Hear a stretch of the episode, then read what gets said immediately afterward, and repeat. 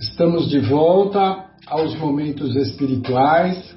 Na segunda parte do nosso programa, nós estamos estudando a obra Paulo e Estevão.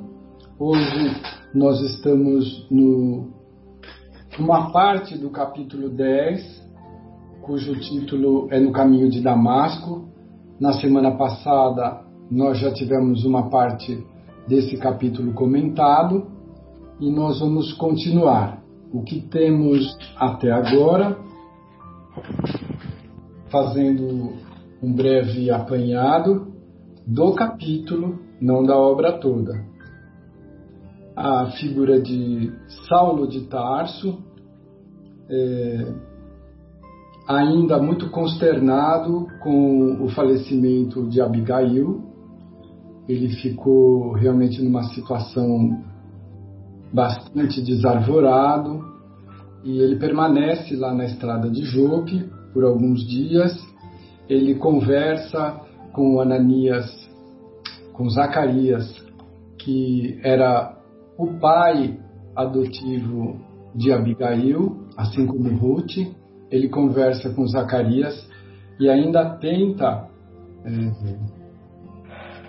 responsabilizar Zacarias pela aproximação de Abigail com os conceitos do Cristo trazidos por Ananias. E a resposta de Zacarias é muito interessante, nós comentamos isso na semana passada. Ele pondera que ele jamais poderia interferir naquilo que deu ânimo, mesmo dentro da doença, da evolução da doença física, mas mudou completamente o aspecto moral espiritual de Abigail. Ela adquiriu uma outra coloração de esperança, de serenidade, de resignação, mas dentro de um clima de alegria espiritual, que ainda estava longe de Saulo entender. Então, as ponderações de Zacarias, embora ele fosse um, um, homem simples, de atividades rurais, ele era um chacareiro que plantava frutas, fornecia para o sinédrio, mas ele foi absolutamente honesto de princípios, de coração, e ele realmente desejava o melhor para aquela que ele adotou como filha do coração. Abigail encontrou no lar de Zacarias e Ruth um verdadeiro ninho de um pouso de amor. Por tão poucos anos ela pôde conviver e o fato é que Saulo, nesses primeiros instantes do capítulo que estamos estudando hoje, ele vai para Jerusalém se preparar para a continuidade da sua jornada. E ele manda investigar Ananias. Veja, toda vez que nós estamos num momento de dificuldade e que não aceitamos ah, os obstáculos, os problemas que nos aparecem, nós criamos outras situações que viram outros problemas ao invés de solucionar ou aceitar a transformação, nós complicamos a nossa situação. Isso é do humano. E Saulo, como um bom representante da humanidade, ele também é, se revolta, porque ele passa a ver em, no Cristo um perseguidor. Para todo lado que eu me viro, os seguidores do Cristo, os ensinamentos do Cristo me perseguem. Né? E ele tem no Cristo uma figura que ameaça aquilo que ele se propôs a defender, que era a lei.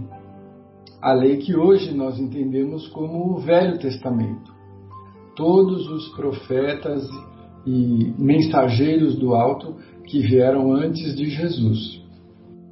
Então ele vai para Jerusalém e lá ele investigando os prisioneiros, ele encontra um determinado que conhecia Ananias e ele se permite utilizar de tortura física para obter informações. Né? Esse momento da leitura é sempre doloroso, porque nós verificamos como nós chegamos às vezes a extremos de objetivos, de meios, e esquecemos a que nós estamos nos propondo.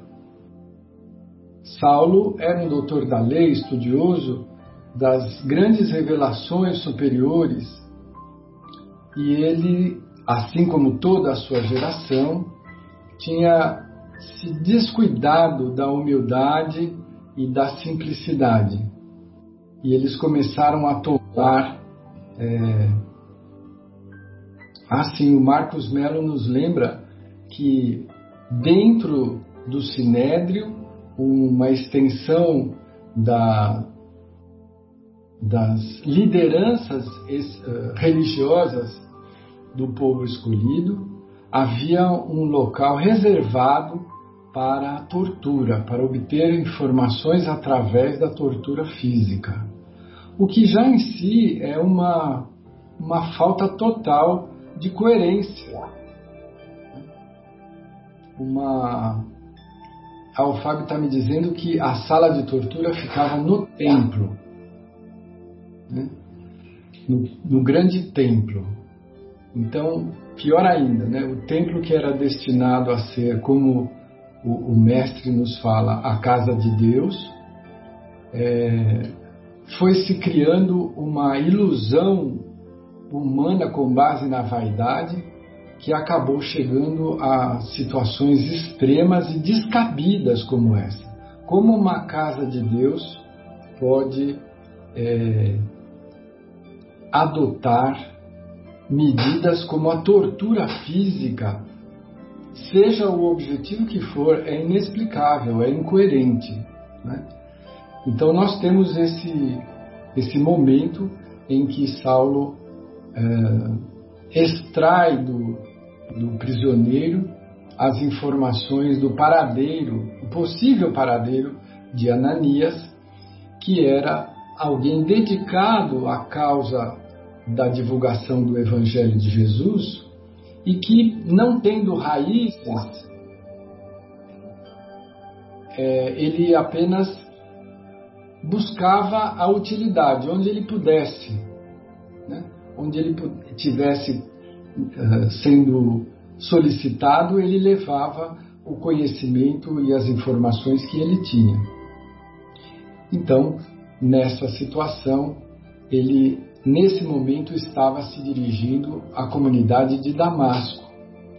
E é a informação que só a custa de tortura o rapaz revela, porque sabia das intenções de Saulo e queria proteger aquele que levou a Abigail as explicações do Evangelho de Jesus e que a iluminou nesse sentido.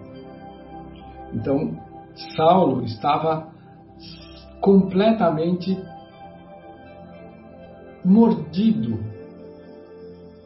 de raiva, porque tinha perdido aquela que acalentava o seu, esfriava o, o calor da rigidez do seu coração.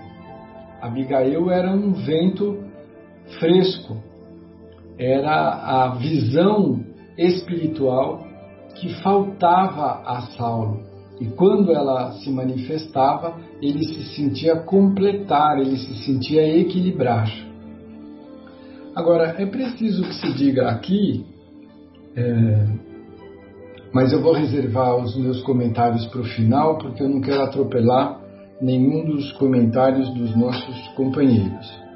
Enfim, o, o nosso comentário até a semana passada chegou até o momento em que Saulo, obtendo esta informação tirada sob tortura de um jovem prisioneiro, ele se reúne com as autoridades do Sinédrio com a observação de que entre os participantes do Sinédrio já não existia mais a figura de Gamaliel, seu próprio rabino, foi com Gamaliel que Saulo aprendeu, foi na sua escola rabínica que ele se formou.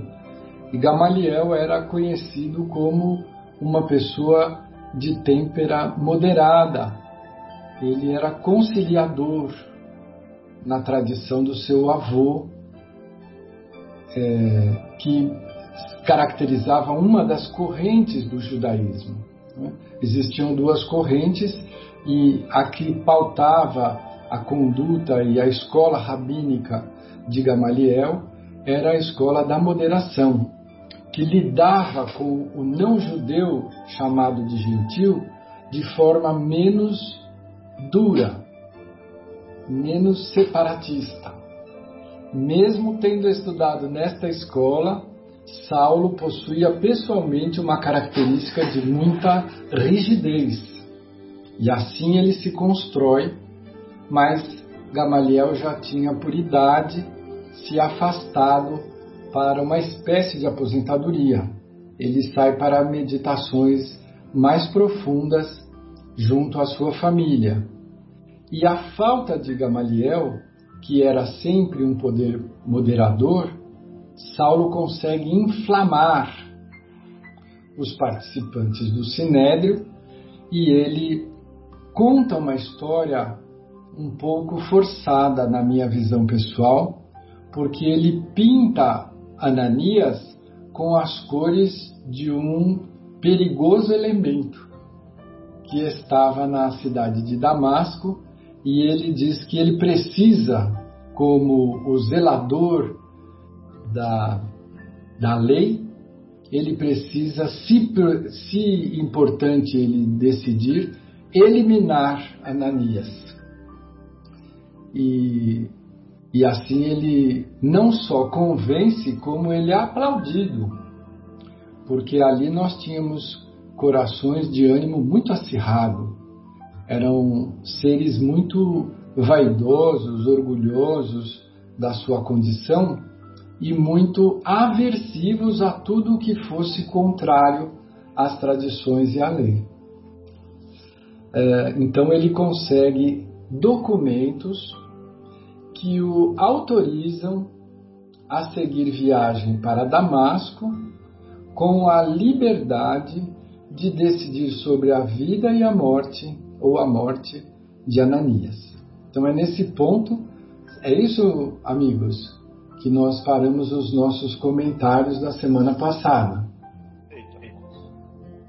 Então, a partir desse momento, nós vamos dar continuidade aos nossos comentários e eu peço os comentários do José Fernando para o início das nossas uh, apresentações. Pode ser, José Fernando? Nossa, com muita alegria. Então, como você já bem colocou, Afonso, depois que ele pratica o martírio lá com o prisioneiro, né, que sabia da localização do Ananias, ele vai direto ao, ao, aos amigos dele, né, no, no Sinédrio, para ter a autorização, para conseguir a autorização de perseguição aos aos cristãos, né, vamos dizer assim. Na verdade, o que move o Saulo até aqui é aquilo que eu venho falando faz tempo, né? E está muito claro nessa obra, é a raiva dele, né? E a vingança. Por que isso? Ele usa isso ah, pra, como desculpa para promover a defesa da lei ele, ele quer o cumprimento da, da lei de Moisés. Nada mais certo, nada mais do que correto isso. O problema são os meios e o, o que ele usa para tanto, né? Então, nesse caso específico, depois que o, o Sinédrio está reunido, ele diz ao Sinédrio: Olha, nós conseguimos trazer paz aqui em Jerusalém. De que forma? com as perseguições que ele criou junto aos membros da Casa do Caminho, não é? em que até João foi é, condenado a, a, sair da cidade, naquela época, né? É, é, é, ele prendeu aqueles conhecidos dele que, que haviam feito doações à Casa do Caminho, como nós vimos nos capítulos anteriores. Né? Ele não tinha sossego. O Saulo é uma pessoa atormentada. Aliás, mais à, à frente aqui, é, tem esse termo pelo próprio Emmanuel, né? Ele diz assim: atormentado pelas indagações profundas que lhe assoberbavam a mente, pareceu despertar de um grande pesadelo. Ele era uma pessoa é, totalmente é, instável. Ele, ele só tinha uma certeza na vida, que era cumprir a lei de Moisés. E ele precisava disso para ter toda a sua vaidade satisfeita. Essa era a verdade como nós vimos quando Gamaliel falou que estava saindo e ele, o Saulo ocuparia o cargo dele.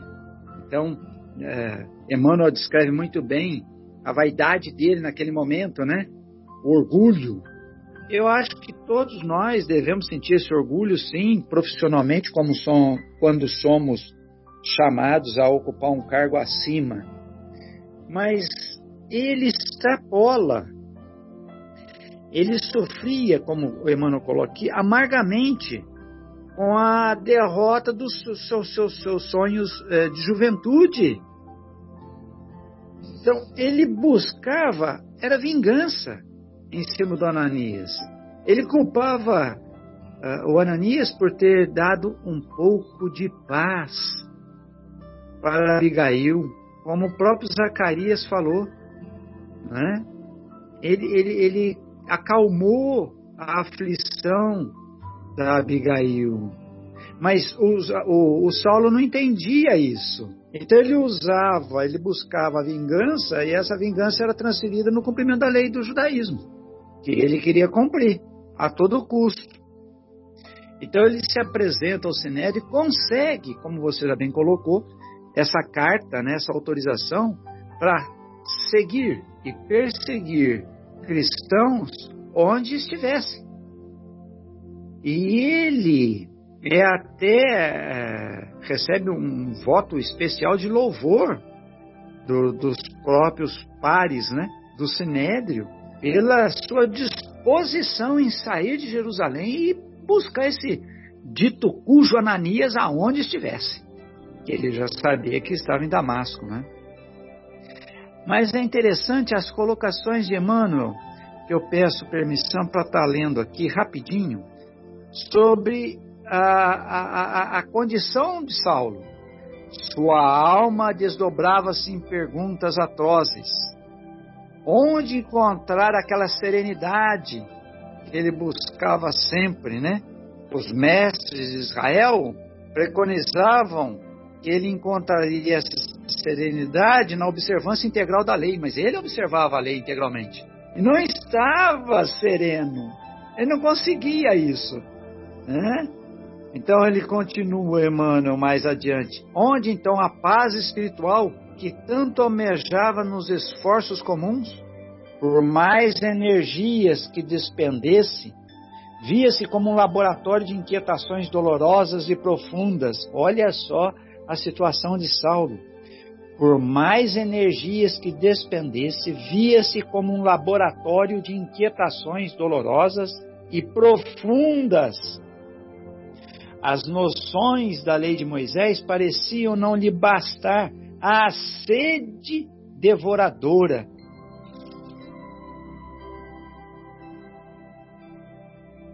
Aqui é uma comparação que, que, que Emmanuel faz, né?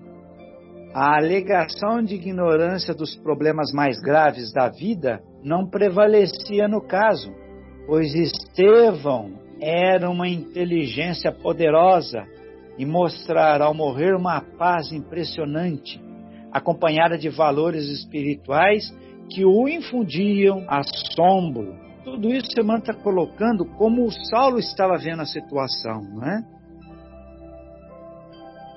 Por que haviam adquirido os dois irmãos de Corinto, então, o Estevão e Abigail? tal ascendência em todos os problemas do seu ego. Olha só.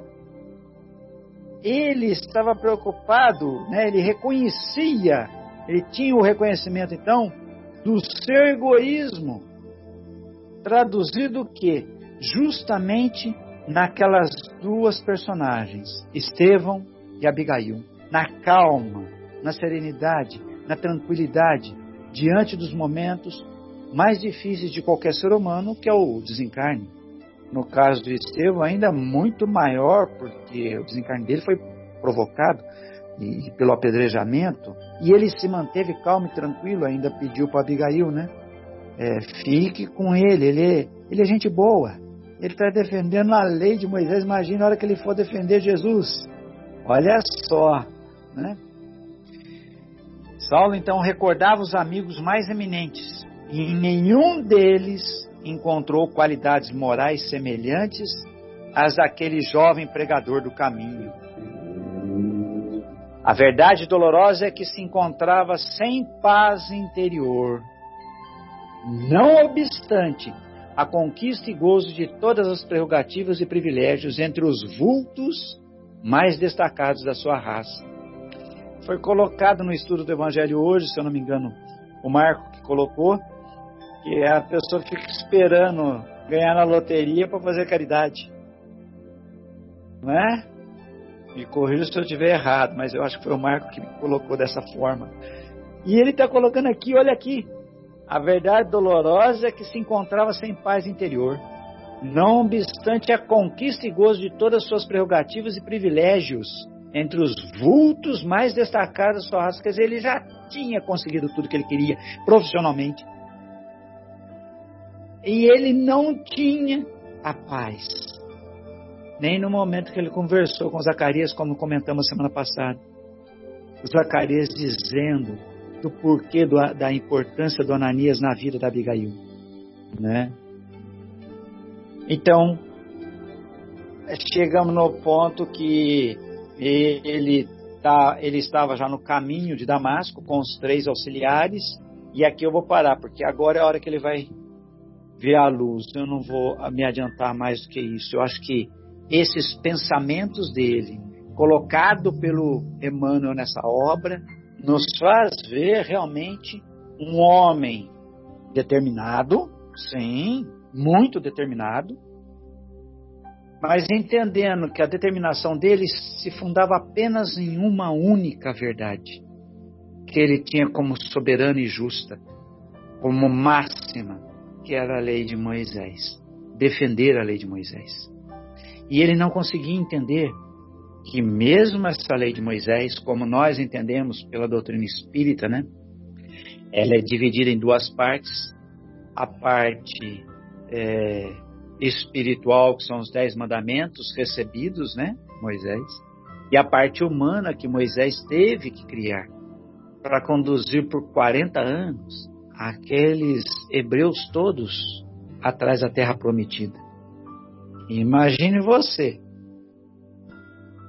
Hoje um político faz promessa, entra, fica quatro anos. Com dois meses a gente já não aguenta mais ele, porque vê que não vai cumprir nada, então a gente já fica desesperado. Imagina conduzir uma população 40 anos. E nós estamos falando isso coisa de 5, 7 mil anos atrás, pelo deserto. Esse Moisés tinha que ter é, ser inspirado a todo momento para falar coisas que controlasse justamente o ímpeto desses irmãos, talvez fôssemos até mesmo nós, que queria. Cadê a terra, rapaz? Já passei 3.500 dunas aqui e não achei a terra prometida. O sol já me queimou. Eu tô doente. Ele caminhou 40 anos, então ele teve que fazer aquela lei de Italião. Ele teve que fazer a lei do olho por olho, dente por dente. E não foi essa lei que Jesus veio defender. Jesus veio defender sim as leis e os profetas, mas a lei dos dez mandamentos. E é isso que o Saulo não compreendeu.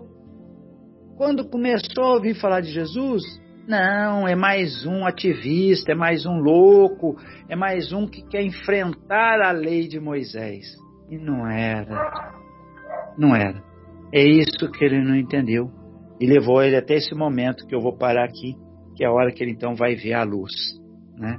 Mas a, des, a, descri, a descrição que Emmanuel nos dá da situação de Saulo, totalmente transtornado agora, obviamente, pela perda da pessoa amada, né? que ficou, como nós comentamos semana passada, doente, porque ele a dispensou e ficou oito meses sem procurá-la. Né? Então ele tem cota nisso. Lógico, vai ter todo o reconhecimento dele. Nós vamos ver isso de agora para frente. Mas eu paro por aqui para depois, a partir da semana que vem, a gente começar a ver o Saulo que disse, né, para Jesus, né, o que queres que eu faça, né? E, e acrescentou mais ainda, né? Como você já bem lembrou, Afonso, né? É, agora já não sou eu mais quem vivo, né? Um negócio assim, não é? Que vai estar nesse capítulo aqui. É, ele já Essa modificar. Paulo já é Paulo quem vai dizer, já mais à frente, já tendo vivido é. bastante a divulgação das igrejas. Não já mais me eu pertenço, quem vivo, mas é o Cristo que vive em mim. Essa já é uma fase avançada da evolução de Paulo. Mas aqui, ainda nesse capítulo, quase no final, que fica para a semana que vem, tem essa, essa, essa fala dele, né? A hora que ele liberta o, Jacó, né? Ele fala, Jacó, pode ir embora, né? Você não é mais, eu não tenho escravo, né? servos. E agora é. eu próprio sou o servo de Jesus. Exato. Então, olha só o que, que uma única a, a aparição de Jesus não faz na vida de todos nós. Né? Essa daqui para frente agora nós vamos ver essa maravilha que se tornou o Paulo de Tarso. É, o que eu tinha para falar era apenas esses pontos, né, que Emmanuel nos traz, mostrando bem a situação doentia em que Saulo já se encontrava, né, na busca do cumprimento do dever dele. Era isso, gente. Obrigado pela atenção mais uma vez. Obrigado, José Fernando. Vamos passar a palavra agora para o Marcos Melo. Pode ser, Marcos? Opa, amigos, pode ser, claro, claro. É, eu, eu também, nessa leitura, vou me ater às viagens, aos pensamentos de, de Saulo, né? porque ele realmente estava atormentado. Ele estava em busca de uma paz né? que ele não conseguia encontrar, apesar de tudo de bom que ele tinha. Ele era um, devia ter um, um cara bem afeiçoado, é, a classe social alta, fazia parte do sinédrio, era doutor da lei. Ele tinha assim é, orgulho exacerbado por tudo que ele era né, por tudo que ele até conquistou, talvez com os estudos, mas com as facilidades que ele teve, tinha na vida, mas ele não tinha o essencial naquele momento, pelo menos no momento da viagem ou durante esse período que ele conheceu Abigail, que ele passou é, a conhecer o, o Gesiel, o Estevão, já Estevão, né? É, o qual ele condenou ao apedrejamento, enfim né? É, ele não tinha mais, mais, pelo menos nesse período, a paz. Ele tentava buscar a paz que ele via nos mártires, que ele, que ele via naquele povo que ele perseguia. É, todos iam, iam para a, a, o tormento, para o castigo, é, com serenidade, como foi Estevão, né? Que já na, na, na, sua praticamente desencarne, age e com serenidade, com amor, né, falando boas palavras para ele, ele não entendia isso. Então ele estava à procura disso nesta viagem, né? E aí me eu penso no seguinte, não sei se vocês já passaram por isso. Vocês já foram uma viagem longa sozinho num carro dirigindo por uma estrada. O que, que a gente faz naquele momento que você está dirigindo sozinho? É, liga o rádio, às vezes ouve uma música, mas o seu pensamento, ele está longe, ele está viajando. Ele pensa um monte de coisa. Se você não tiver atormentado, você vai pensar outras coisas assim, sim. Mas o Paulo estava atormentado. Então, mais ainda, eu acho que isso está é, inerente dentro do ser humano. É, nessa comitiva, era uma comitiva apenas de três, né? Ele já ia à frente, ele ia desgarrado dos outros dois que estavam atrás. Então ele ia com o pensamento interior. Então nesses dias todos ele foi introspectivo, ele foi pensando, né?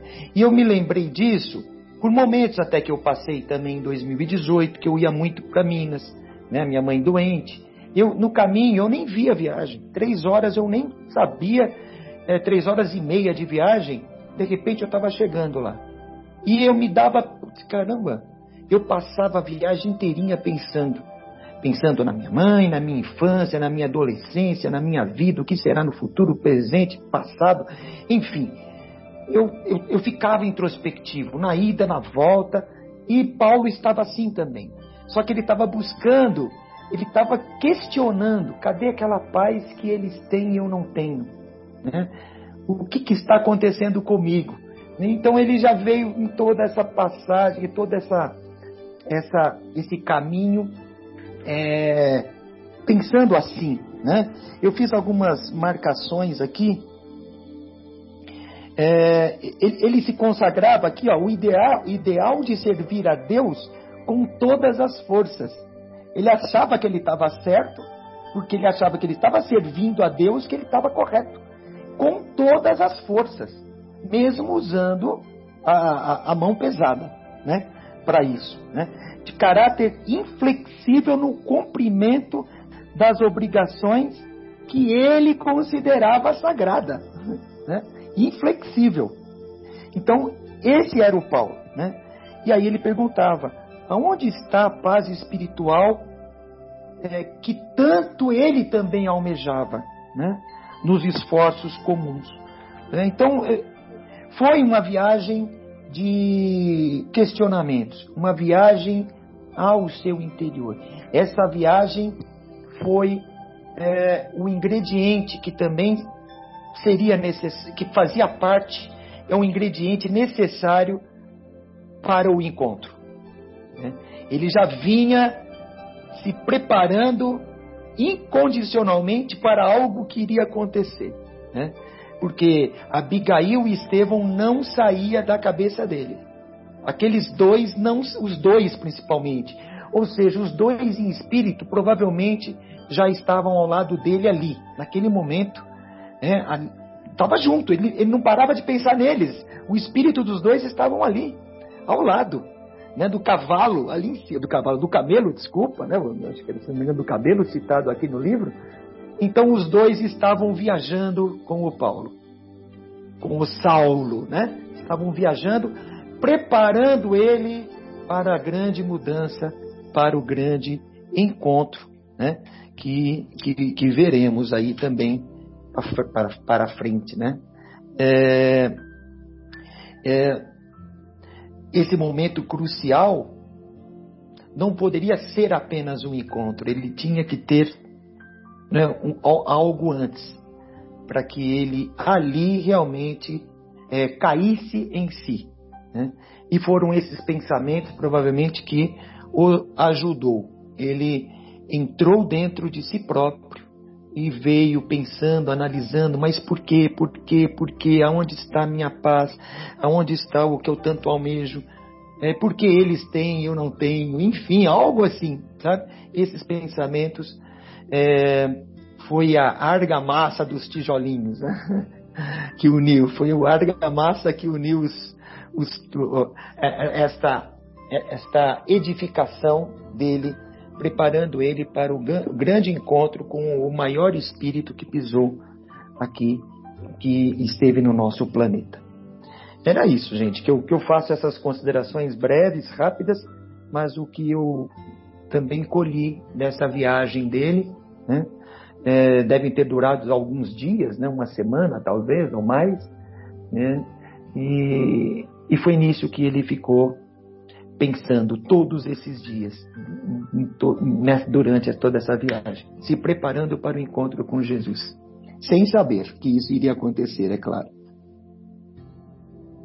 Muito bom, Marcos, obrigado. Vamos ouvir o Fábio agora. Eu também gostaria de é, falar dessa parte, né? É, dessa preparação interior. Não, não tenho coragem de entrar na parte onde ele se encontra com Jesus ainda. É,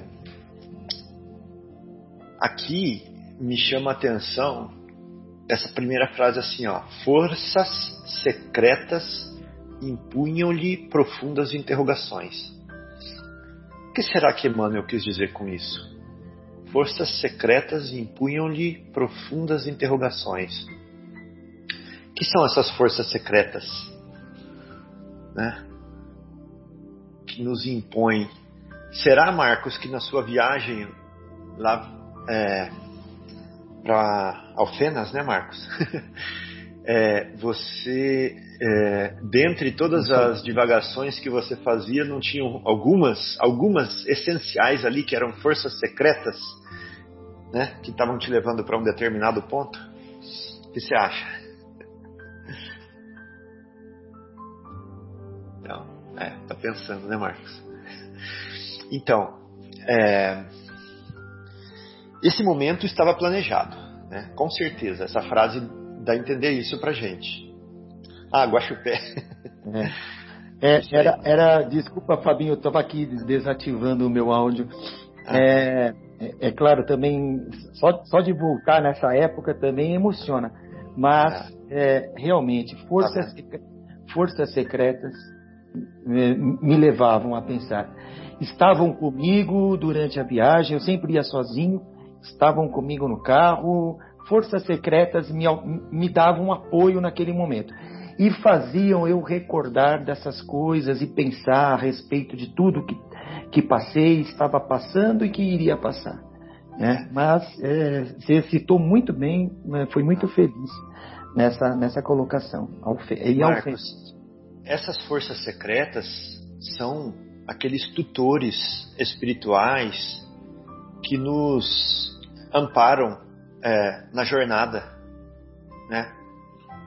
São aqueles trabalhadores abnegados que falam assim: vai, meu filho, vai que eu te dou retaguarda daqui, né? vai que eu coloco a mão no seu ombro e te mostro e te mostro a direção, né? Vai que eu te amparo e eu tô aqui é, olhando de cima né, o percurso que você está fazendo e vou colocar pedras é, e vou é, apagar a luz quando for preciso e vou acender a luz quando for preciso e vou gritar quando for preciso, mas vai, vai que nós vamos é, juntos colher é, os frutos, né? Então esses, essas são as forças secretas, né? E ali no caso é, esse momento de Saulo estava planejado, era a hora, era a hora. Os aguilhões, né, Marcos? Os aguilhões já estavam vindo por todas as partes. A consciência dele já estava atormentada, né, com, a, com o martírio de Estevão. Já estava atormentada com a separação que ele causou com Abigail, né, e com o, o, o o final, né, o que aconteceu com Abigail, né, com a separação definitiva depois, né, é, então é, os aguilhões já estavam aí, presentes. A vida dele já não, já não estava mais é, aquele perfume é, de rosas quando ele pegava a biga dele para ir lá para a casa onde estava Abigail para passear, né, caminho de Jope. Então os aguilhões já estavam todos aí. Né? E desde a adolescência que ele encarecia a paz interior. O que, que significa essa frase? Desde a adolescência que encarecia a paz interior. Vamos tentar tirar a essência dessa frase? É, humildemente eu vejo o seguinte: que na essência, no âmago, na pureza do plano de vida dele, da pureza, da, da busca interior dele, ele buscava essa paz. Né? Ele buscava essa paz interior. Ele já reencarnou como um espírito que buscava essa paz. Né? E onde encontrá-la? Onde encontrar essa serenidade? Né? Onde? Aí sabe o que aconteceu? Os mestres de Israel preconizavam para isso a observância integral da lei. Ele se iludiu, ele caiu na ilusão. O mundo, os letreiros do mundo, é, ofuscaram e deslumbraram a vista dele. Né? É, o poder, é, os prazeres, é, o esporte, é, o destaque, né? o destaque. Então, aquela paz que ele nasceu, que ele como desde a infância ele buscava, ele almejava, foi ofuscada por todas essas outras coisas, pela é, posição de destaque, pelo poder, pelo prazer. Né? Então foi isso que aconteceu com ele. E ele buscou e ele encontrou essa satisfação é, ofuscante na lei de Moisés. Ela, ela deu espaço para ele, para isso, porque ele poderia, é, ele poderia executar o poder dentro da lei de Moisés, o prazer dentro da lei de Moisés, né? o destaque dentro da lei de Moisés. Ele encontrou ali terreno para tudo isso. Então, ali ele se iludiu. Né? Ali ele deixou, a tentação o pegou. A tentação o pegou. Né? Esse é o problema. E nós? Né? E nós? E nós? É legal pensar nisso, né? Quem que eu era quando eu era criança? No que eu, o que eu mais cogitava quando eu era criança? O que estava no fundo da minha, da minha busca? É interessante fazer esse pensamento, e aí a gente vai ver a gente sem as ilusões, sem as tentações. A gente vai pegar a gente lá na, antes, antes do mundo é, nos é, ludibriar. Interessante essa, essa divagação aqui.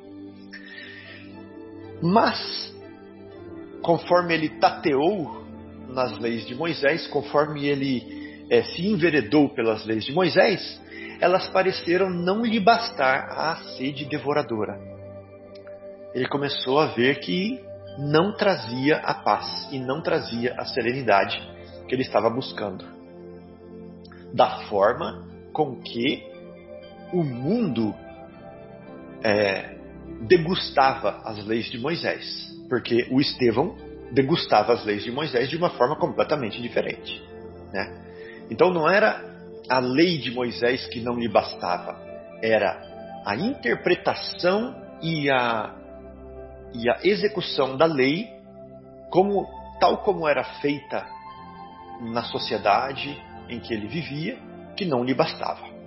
Né? É como se a gente fosse falar hoje do não do espiritismo, mas do movimento espírita.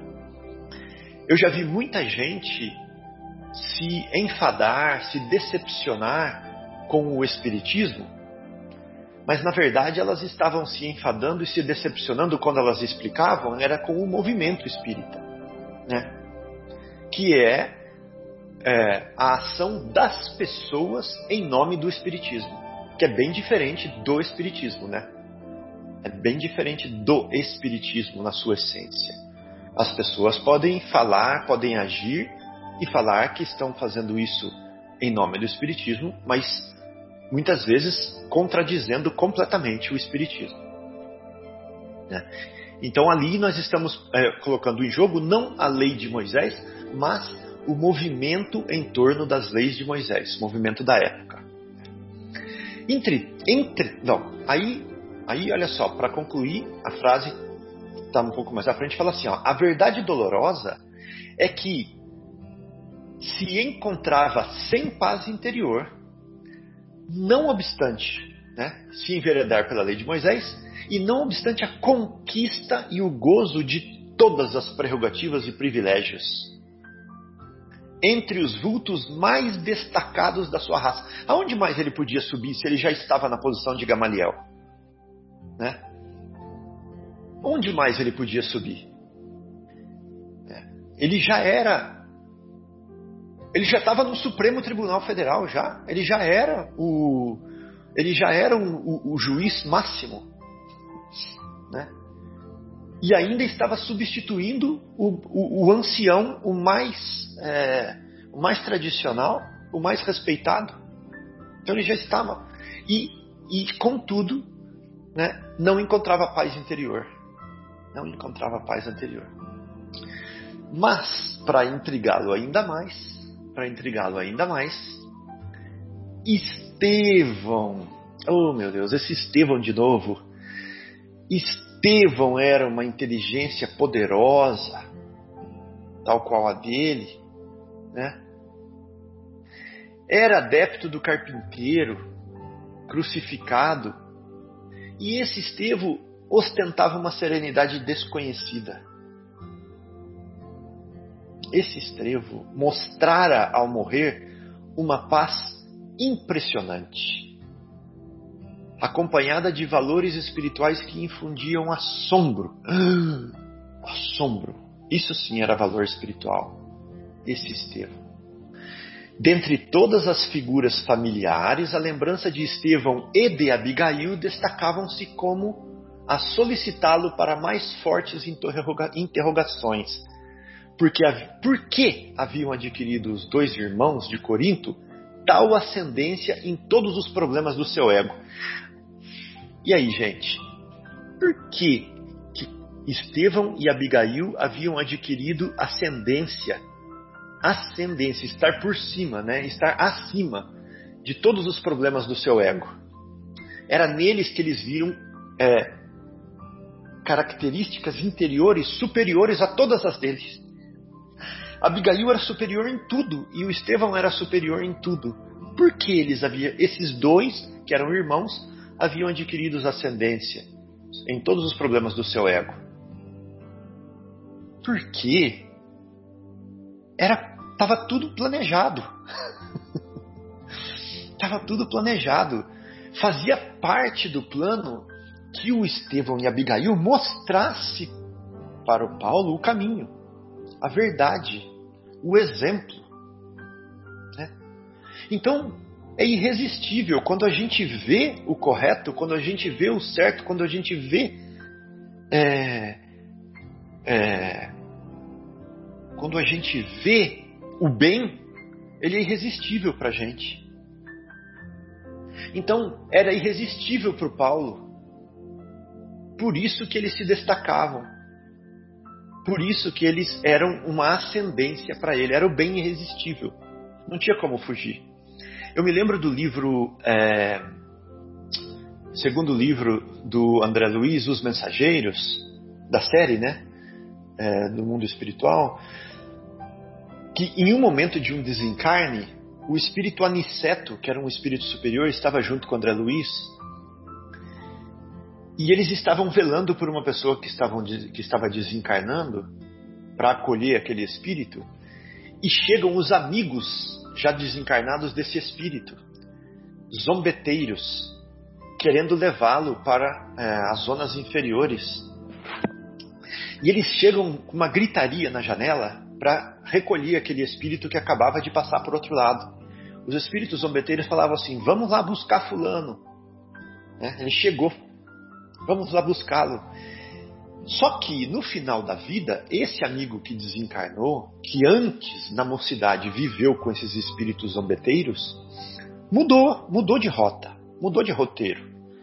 E ele adquiriu méritos que o asseguravam certa é, paz serenidade no desencarne e a proteção do André Luiz e do Aniceto que estavam ali. Né?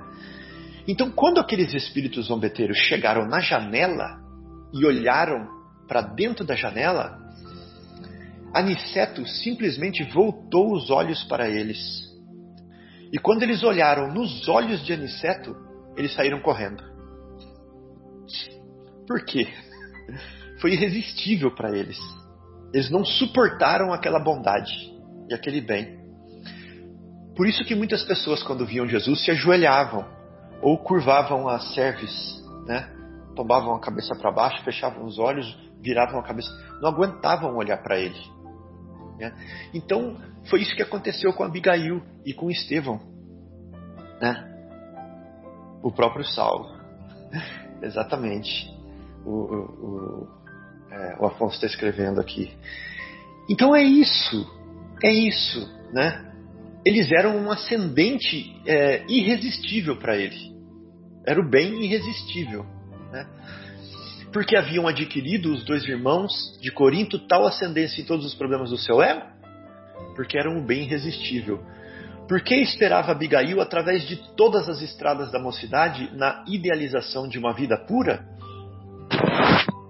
Porque Abigail veio é, com esse plano. Né? Ela veio, ela se negou, né? ela se abnegou, ela se privou das esferas superiores para vir até ele e se sacrificar ao lado dele, né, para que ele mudasse de rota finalmente. Né?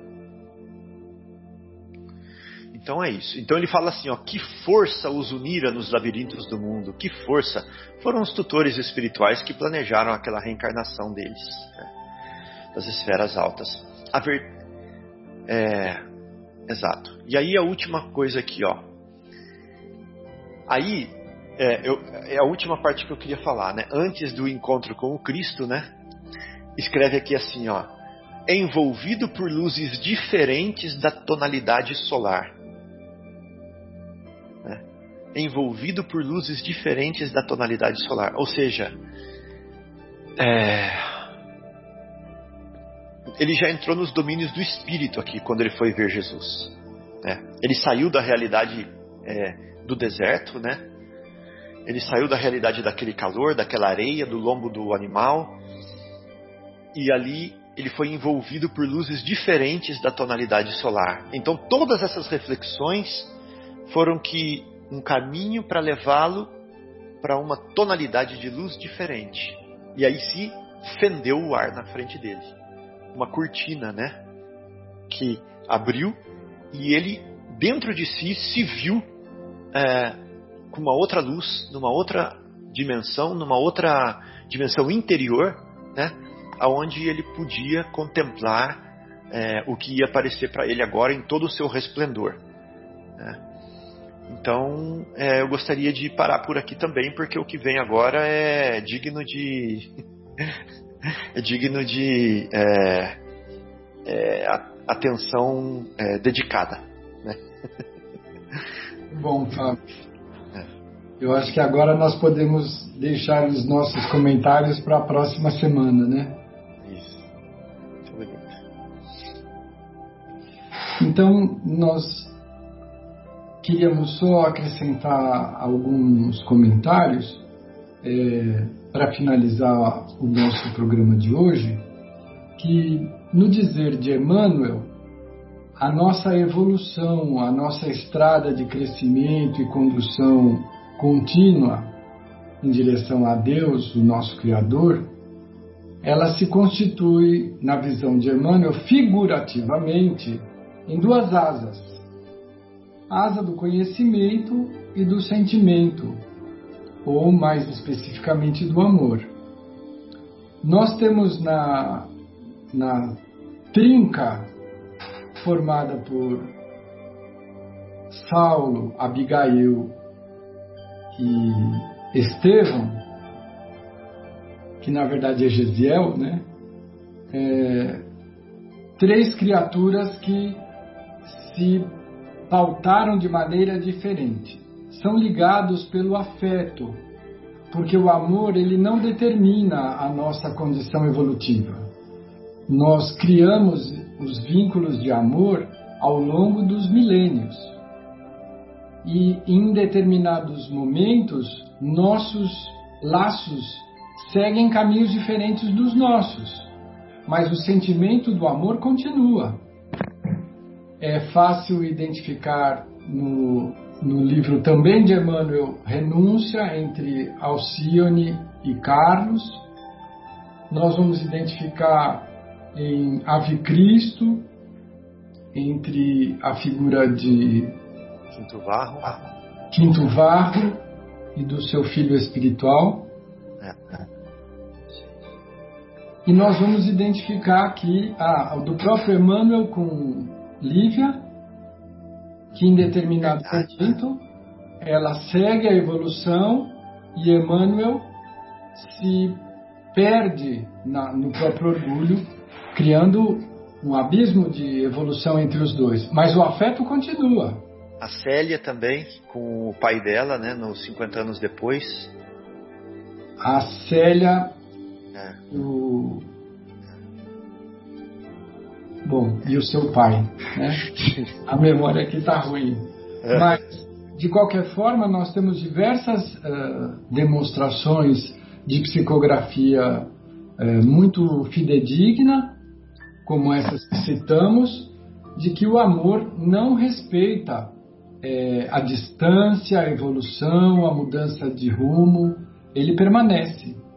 Então, Abigail e Saulo são seres muito vinculados pelo afeto. Ele reconhece ela também quando se encontram. Mas Abigail e seu irmão utilizaram o equilíbrio do desenvolvimento das duas asas. Eles tinham conhecimento e amor harmonizados, fruto do seu trabalho. Não foi nenhuma vara mágica que bateu na sua cabeça. E Saulo decidiu perder-se pelos labirintos do orgulho e da vaidade. Quando ele reencarna, é fácil nós vermos nos comentários do Fábio, na leitura do texto, que desde a sua adolescência ele tinha uma sede de equilíbrio. Por que, que alguém tem sede de equilíbrio? Porque não possui equilíbrio. E da onde vinha essa falta de, de equilíbrio com um adolescente com pouca idade? Porque ele já trazia de outra encarnação. Então era alguém que tinha a asa do conhecimento desenvolvida, mas a asa do sentimento atrofiada. Então esta encarnação, a espiritualidade superior oferece para ele uma estratégia de crescimento com o apoio dos dois espíritos em equilíbrio, Abigail e Gesiel barra Estevão. Saulo é, recrudesce diante das possibilidades que são oferecidas para ele. Como nós comentamos há pouco, é, Gamaliel era um ser especial, dotado de muita maleabilidade, de muita condescendência, de muita humanidade, diferente da, dos seus pares. Ele era distinguido por isso. E mesmo tendo Gamaliel como o seu orientador, Saulo recrudesce na sua intolerância. Nós vamos ver no texto que ele busca aquilo que é feito é, exatamente o mesmo Moisés que Estevão conhecia. Saulo também, como falou o Fábio. É, eu não entendi, Marcos. O, o que eu quis dizer é assim, é, a mesma lei de Moisés que Gesiel e Estevão conheciam, ou Gesiel, né, é, que seguia amorosamente, o Saulo também conhecia o mesmo Moisés. Só que eles eram totalmente diferentes, com o mesmo ensinamento de Moisés. Gesiel ainda não conhecia os ensinamentos nessa vida, nessa passagem dele, do Cristo. Né? Mas ele conhecia Moisés e, e, e, Saulo também conhecia Moisés, mas eles eram muito antagônicos. Né? Gesiel conhecia Moisés, mas era amoroso, tinha amor, tinha compaixão, tinha caridade. E o Saulo conhecia Moisés e uma lei é, a ferro e fogo, né? austera, é, violento. Né? Então era isso, essa talvez fosse a, a, a diferença que você está citando, viu? Parabéns, o, Obrigado, o Afonso, Marcos. que é, que é a asa mesmo, né? São as, a, a, não tinha o equilíbrio. Exatamente. É? A diferença de interpretação dos dois, da mesma lei, era que um já tinha adquirido o sentimento do amor. Tanto que Estevão, a primeira leitura dos escritos de Jesus, ele diz: É isso, eu estou em casa, é isso aqui que eu acredito. Por que, que isso se dá? Porque já existe um, uma sedimentação dessa informação. E Saulo estava é, convidado pela vida para preparar este aprendizado. Mas quando ele mergulha nessa encarnação, ele acaba, e é uma tendência humana, por isso estamos comentando, para que todos nós é, meditemos para ver se não estamos cometendo o mesmo equívoco de Saulo. Porque, na dúvida, nós repetimos as estratégias que nos trouxeram até aqui. Então, quando eu não sei o que fazer, eu ponho no piloto automático.